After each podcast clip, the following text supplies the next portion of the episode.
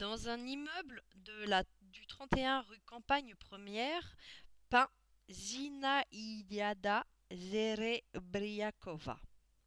Venue du RSS en 1924, alors qu'elle est invitée à Paris pour une peinture murale, elle décide de rester en France pour fuir le régime soviétique.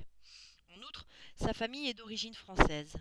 Déjà veuve de son cousin Boris, elle se retrouve privée de ses enfants, interdit de la rejoindre.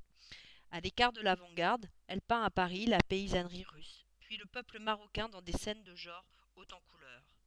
Plus tard, avec sa fille Ekaterina, qui finit par passer les frontières pour la rejoindre, elle forme un duo inscrit dans une lignée d'artistes de mère en fille, commencé par, par la propre mère de Zenaïada, qui peignait aussi. Ekaterina se consacra à la promotion de l'œuvre maternelle en créant la fondation éponyme dans le 14e arrondissement.